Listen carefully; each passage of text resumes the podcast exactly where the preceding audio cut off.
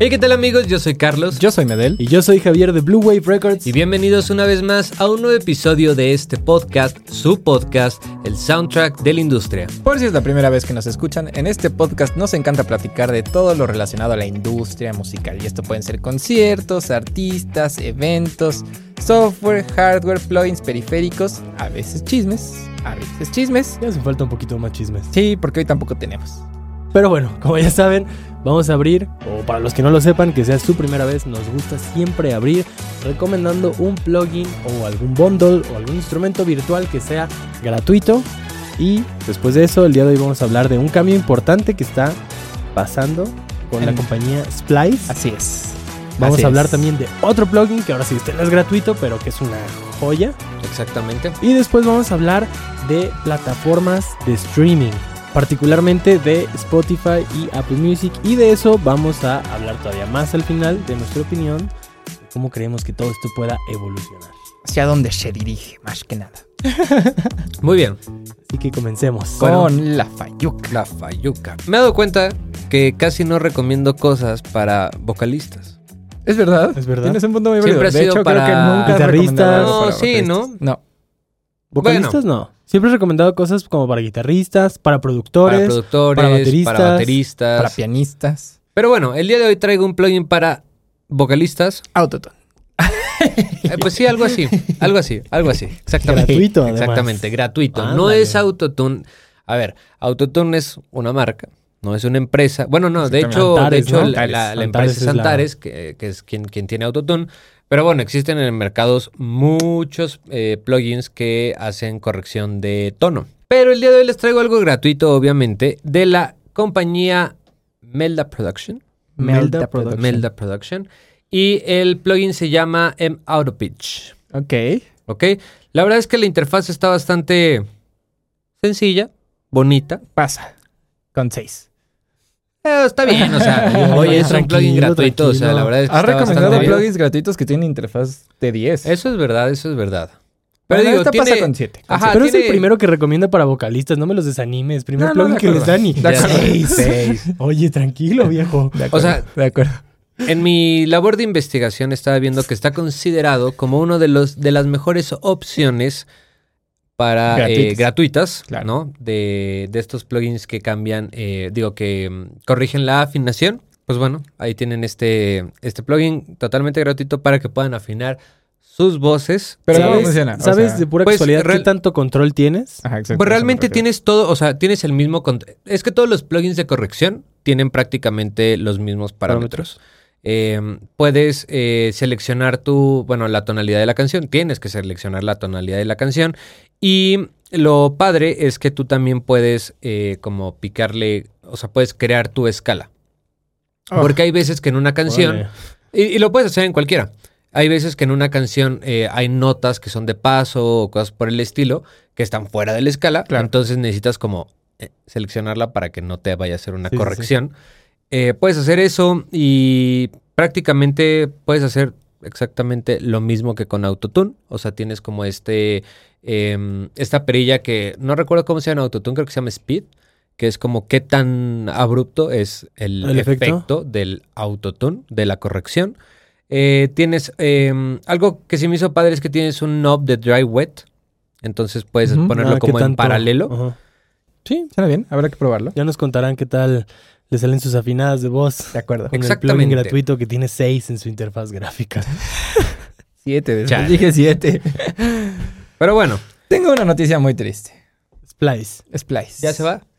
No, Porque no me he gastado mis créditos, ¿eh? no. Ah. No, no, Corre. yo tampoco. Corre. Eh, No ¿Por vaya qué? a pasar, Porque no a una como, pregunta para ustedes. como Quiero- Roxberry que te quedas con todos tus puntos y nunca los pudiste reclamar. Verdad, eh. Un Un saludo. al Jerry. Un saludo. Es mi griego favorito. Es el único que conozco, pero es el favorito. Em, ¿Por qué conocen a Splice? ¿Por qué conocemos a Splice? ¿Qué O es lo sea, primero que se les viene a la mente? Samples, Samples. Muy bien. Bueno, pues sabían que eso no fue con lo que empezó Splice. fue con presets, No. fue con, no sé. Eh, el, el core del principio de Splice cuando eh, surgieron como compañía era poder ayudar a productores, sobre todo, eh, a poder compartir sesiones y trabajar simultáneamente eh, de manera remota. Ah, es verdad. Ok. Eso era lo que hacía atractivo a Splice al principio, que fue la razón por la cual al principio yo me suscribí a Splice. Ten- tenían una, eh, una funcionalidad o una, una sección que se llama Splice Studio. Entonces tú podías, y, tú podías subir tu archivo de, de proyecto y aceptaba proyectos de Live, de Logic, de eh, FL y de eh, Studio One El Fruity del Fruity y de Studio One y podías subir los stems. Entonces tú en la plataforma de Splice podías ver como de literal el arreglo de la canción. Y de ahí mismo funcionaba como un tipo Google Drive o Dropbox en el que tú tenías como eh, tu carpeta en tu escritorio, pero esa se sincronizaba con la nube. Entonces de ahí jalabas tu proyecto y si se la querías mandar a alguien para colaborar o algo así, le compartías el link y entonces a él también le salía en su, en su, Carpeta. digamos, en su carpeta, pero le salía como compartido y entonces podías trabajar. No podías trabajar de manera simultánea, pero podías decirle como de, ah, Yo ya carnal, hice ajá, esto. ya terminé. Vas. Ahora graba tú la voz. O graba Cuando tú tú esas te metías, ya estaba actualizado. Exactamente, Exactamente. exactamente. En cuanto tú prendías tu compu, trabajaba en el background y descargaba lo que hubiera de actualización en los proyectos. Entonces, con eso comenzó Splice.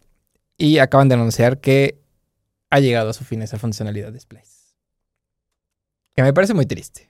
Pues, Pero es que Es ahorita ya hay que- otras plataformas que hacen o sea, eso. digo, Sí. hasta Pro Tools. O sea, el mismo Pro Tools, el mismo programa Sí. de Pro Tools tiene su nube donde Sí. puedes hacer exactamente lo mismo. Y justo lo que la CEO de Splice eh, dijo fue que eh, justamente había plataformas que ya se habían, eh, no comido, pero que habían podido desarrollar de una mejor manera esa tecnología y que y aquí a Splice le estaba costando mucho trabajo porque ya se habían ido hacia otro camino, ¿no? En- a lo largo de su, Samples. de su trayectoria, ajá, que era como eh, brindarle a productores y artistas los mejores sonidos que, para que ellos se pudieran agarrar inspiración o lo que sea, ¿no?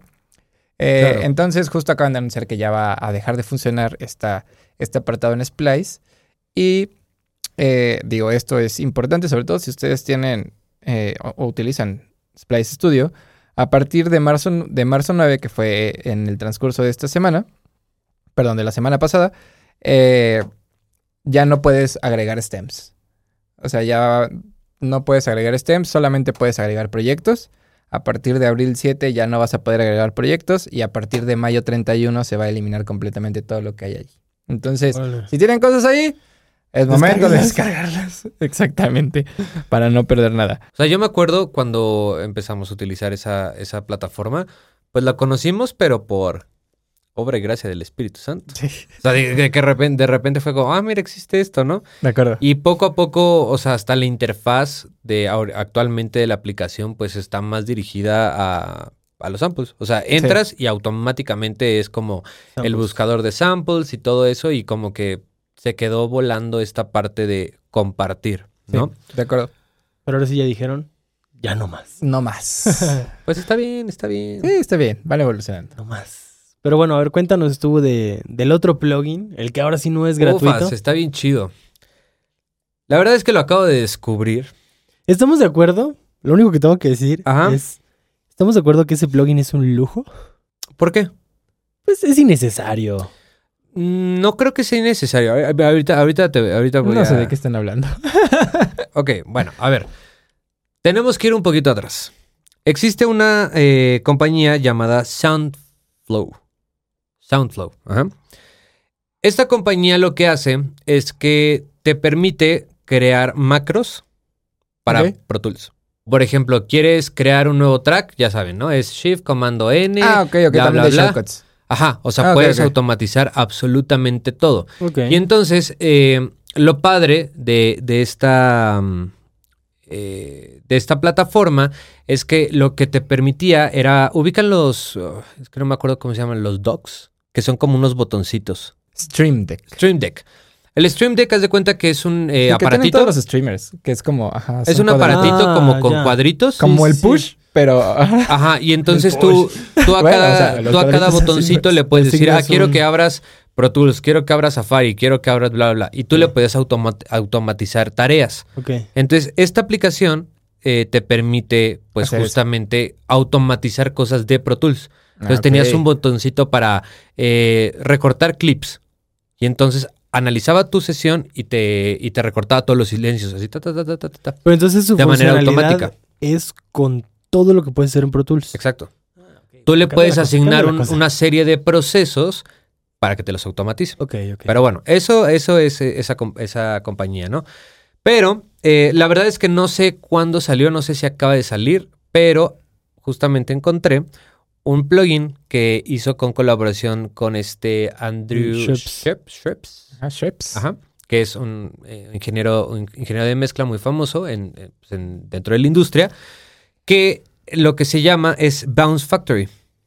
Ajá. Entonces, eh, Bounce Factory es un plugin que te permite automatizar procesos de bounce en Pro Tools.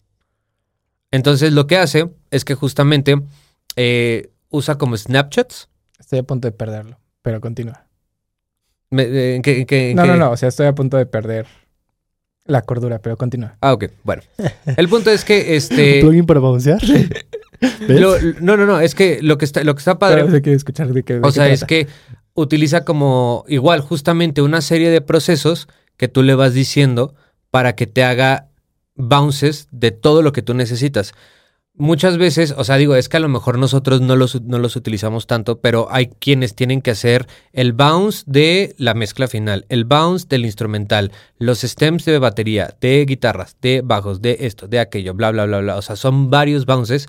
Entonces, al final tú lo automatizas, eso tú le vas diciendo dónde quieres que te lo vaya poniendo dentro de tu computadora, si quieres que los vaya importando a la sesión de Pro Tools, si quieres que te ponga todos los tracks con todos los stems, con todos los bounces, y además se me hizo una función muy chistosa, que te avise tu celular.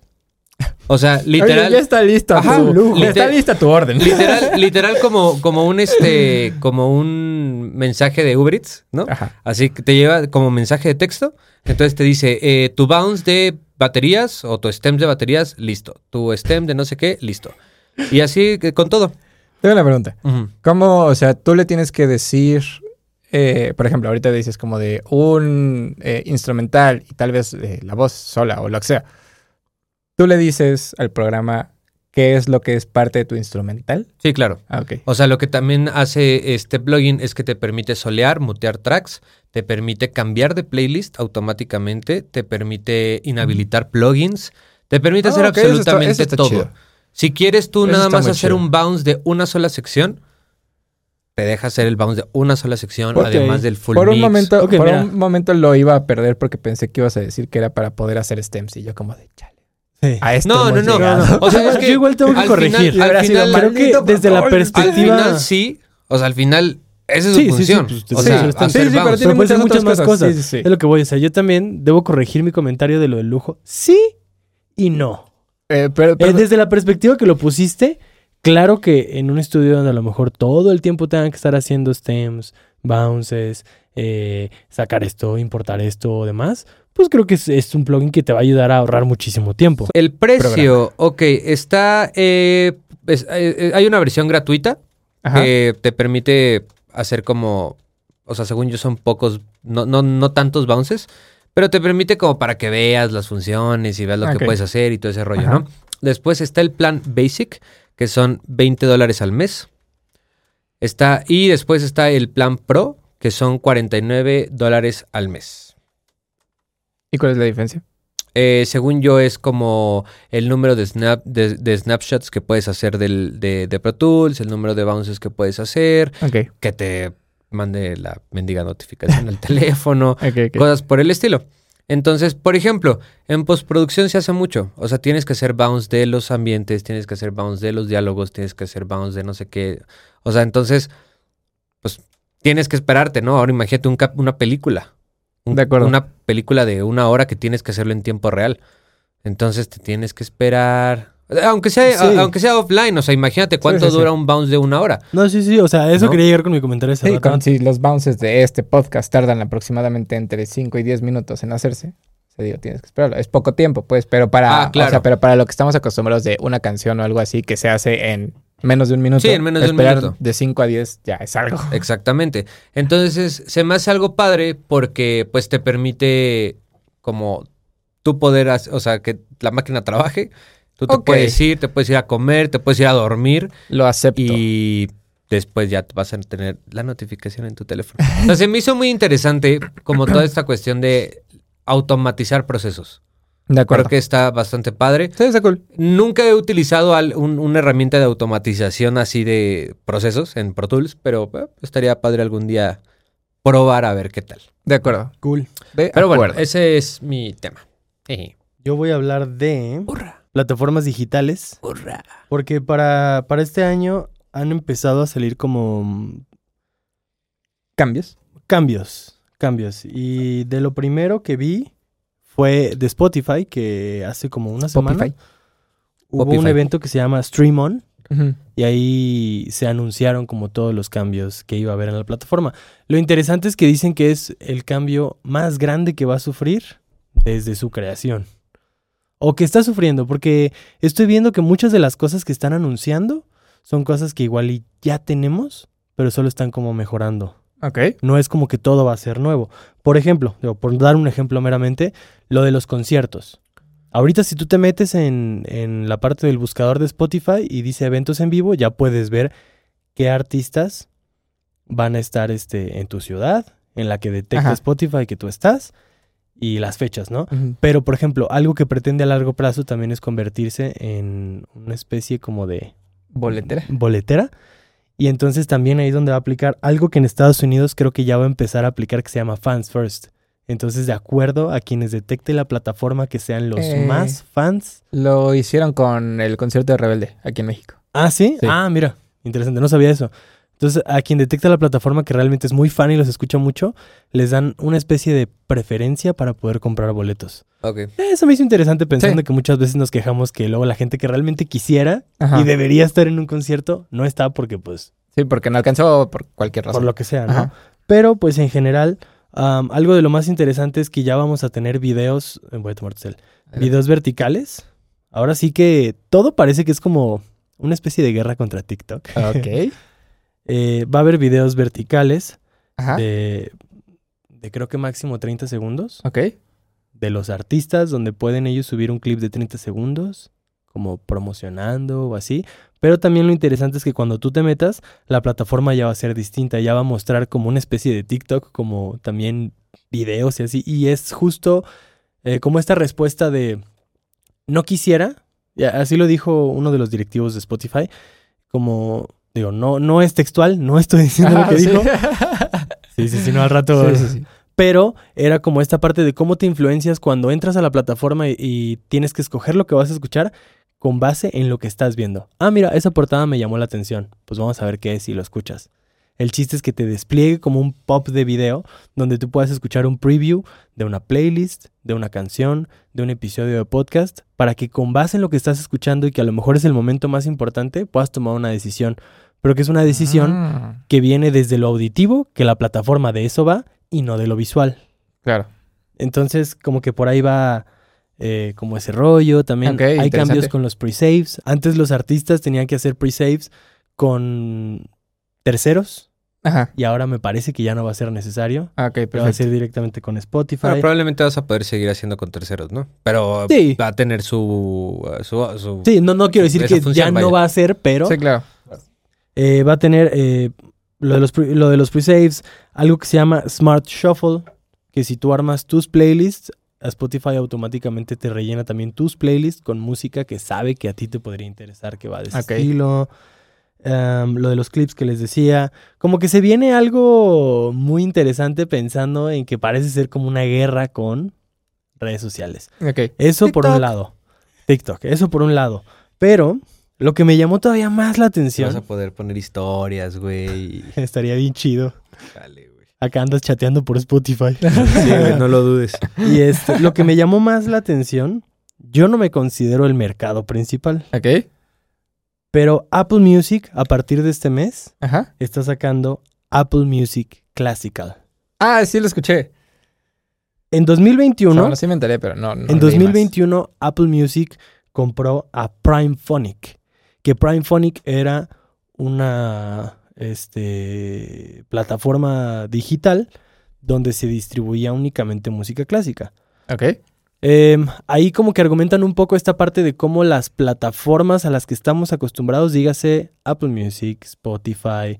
Tidal, no, no están como súper adaptadas o no son lo- la mejor opción para realmente ahí ponerte a escuchar música clásica. De ahí es que nació en su momento Primephonic, pero también era una empresa tan pequeña que no podía como realmente dar este boom. Sí, claro. Además de que es un nicho como muy particular, Es ¿no? un nicho muy- eh, no, no sé cuándo nació, pero en 2021 Apple compró a Primephonic y desde ahí se empezó a planear todo lo que iba a hacer.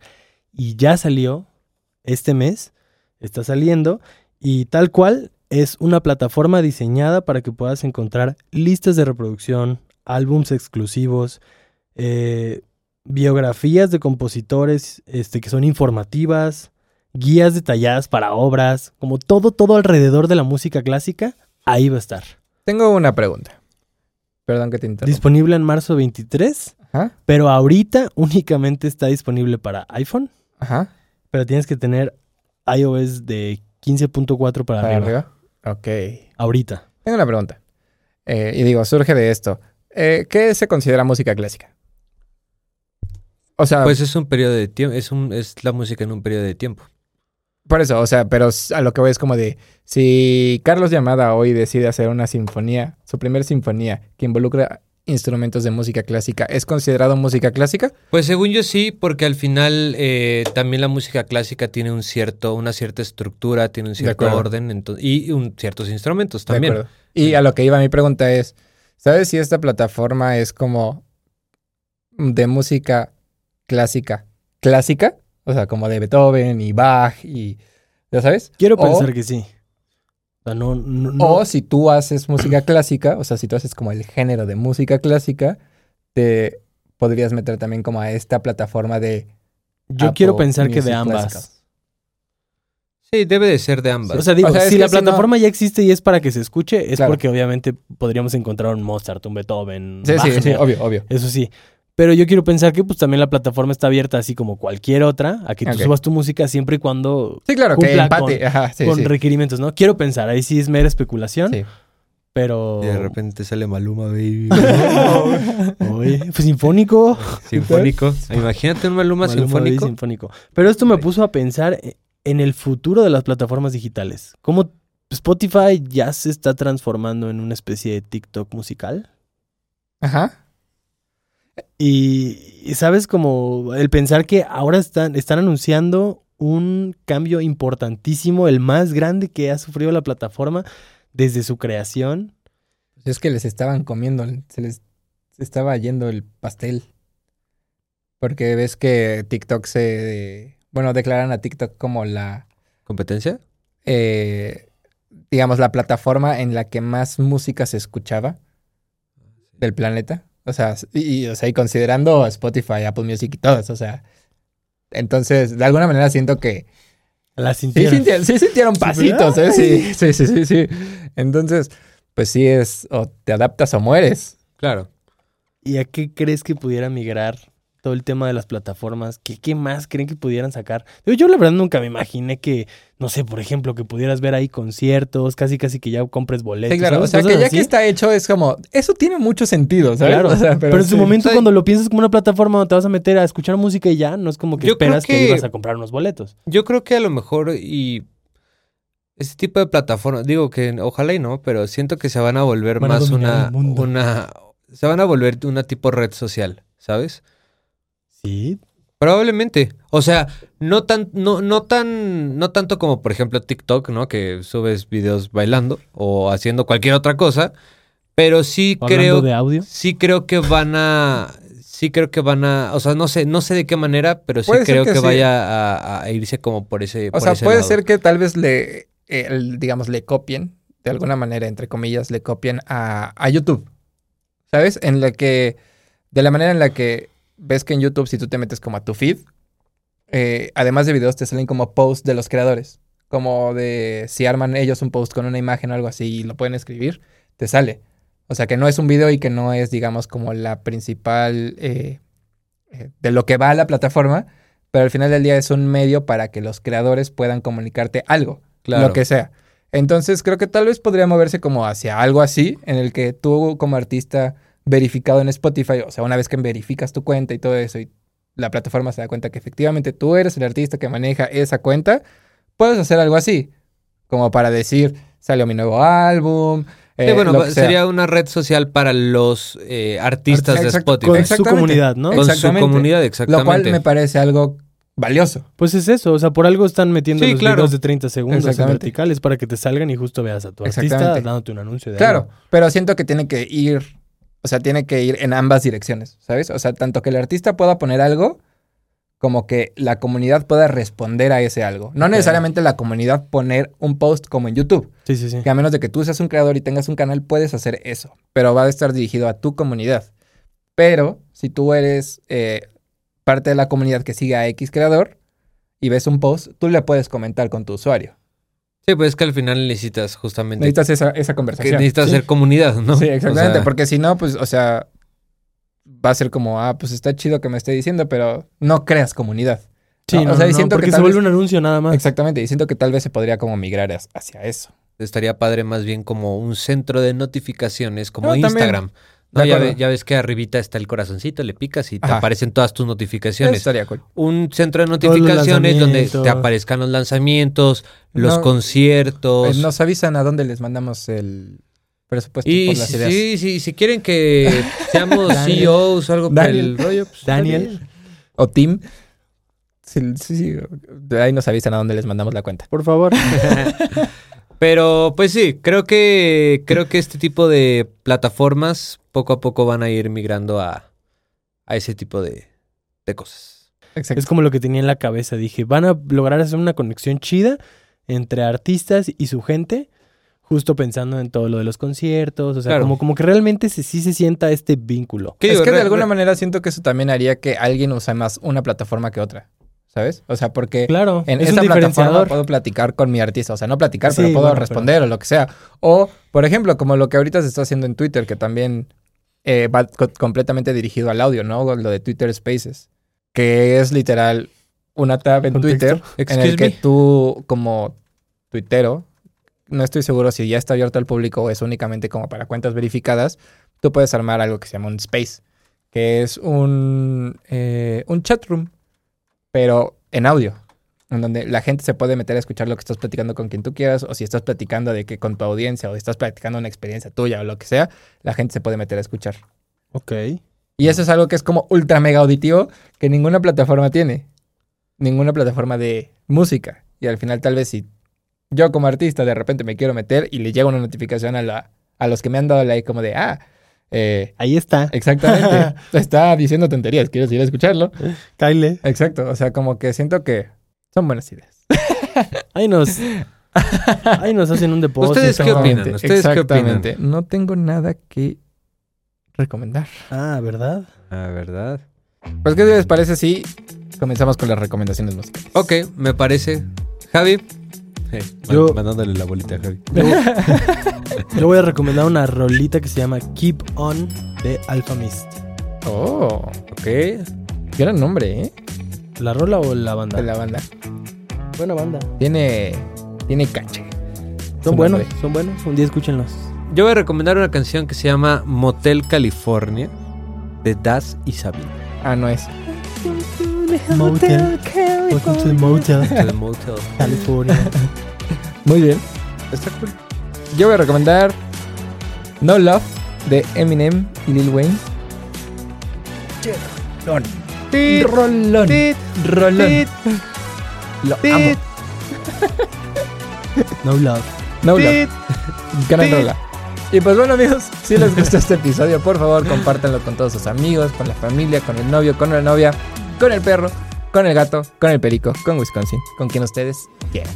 Yo soy Medel. Yo soy Carlos Y yo soy Javier. y nos vemos Pero sobre todo, nos escuchamos en el próximo.